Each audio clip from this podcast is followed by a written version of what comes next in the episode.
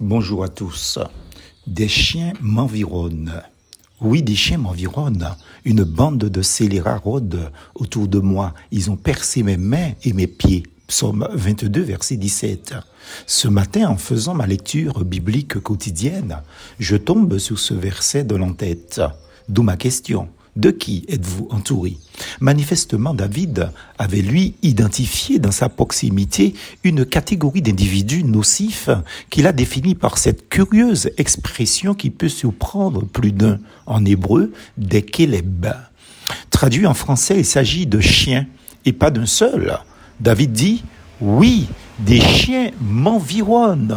Wow Attention, ce n'est pas le canis familiaris qui abonde en Orient, en particulier en Palestine. Et ce n'est pas non plus le très domestique chien que l'homme a, hélas, esclavagisé en l'efforçant d'être le compagnon et l'ami de l'homme sans son consentement. Pauvre bête.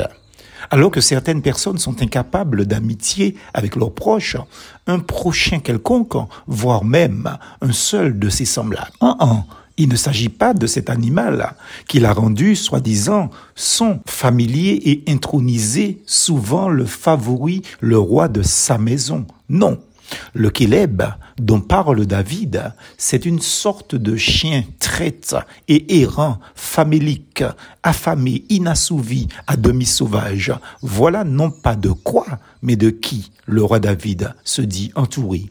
Je la repose donc, ma question. De qui êtes-vous entouré Ce qui est terrible dans l'histoire, c'est que David se dit entouré, pas d'un seul, mais des chiens. Cette sorte de chiens, rien ne les rebute. Les cadavres en putréfaction d'animaux et d'humains sont pour eux un régal de choix. Ils se chargent ainsi du service de la voirie et s'en acquittent remarquablement d'ailleurs. Ces chiens ressemblent surtout beaucoup dans la Palestine méridionale au chacal, le canis Ils ont les oreilles courtes et pointues, le museau allongé, le poil ras et la queue courte. D'après certains savants, ce chien n'est qu'un chacal raté et domestiqué. Du reste, ces deux races se croisent fréquemment, disent-ils. Malgré leur sauvagerie, ils redoutent généralement l'homme. Il suffit le plus souvent d'un bâton pour les mettre en fuite. 1 Samuel chapitre 17 verset 43. Même si, dit Salomon, le paresseux l'attrape par les oreilles, Proverbe 26 verset 17, dans tous les cas, il est dangereux, sa morsure est gangréneuse, il il est prudent d'éviter cette sorte de chien. Attention, ce chien n'a rien à voir non plus avec le chien de berger dont il est question dans le livre de Job, car même s'il est souvent question de chien dans la Bible, en dehors de ce passage, Job 30 verset 1 l'expression chien est souvent consacrée à cet animal errant. La Bible décrit très exactement ces mœurs répugnantes dans une liste de textes ben, dont je vous passe donc la citation.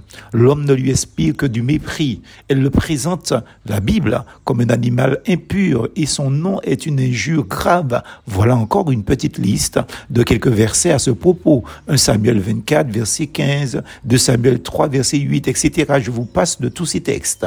Mais à cause de son utilité sanitaire, entre guillemets, on le tolérait dans les habitations et on ne les empêchait pas de happer les miettes tombées de la table du maître. Mais on aurait regardé comme une profanation de lui octroyer directement un morceau de pain. Matthieu 15, verset 27 et Marc 7, verset 27.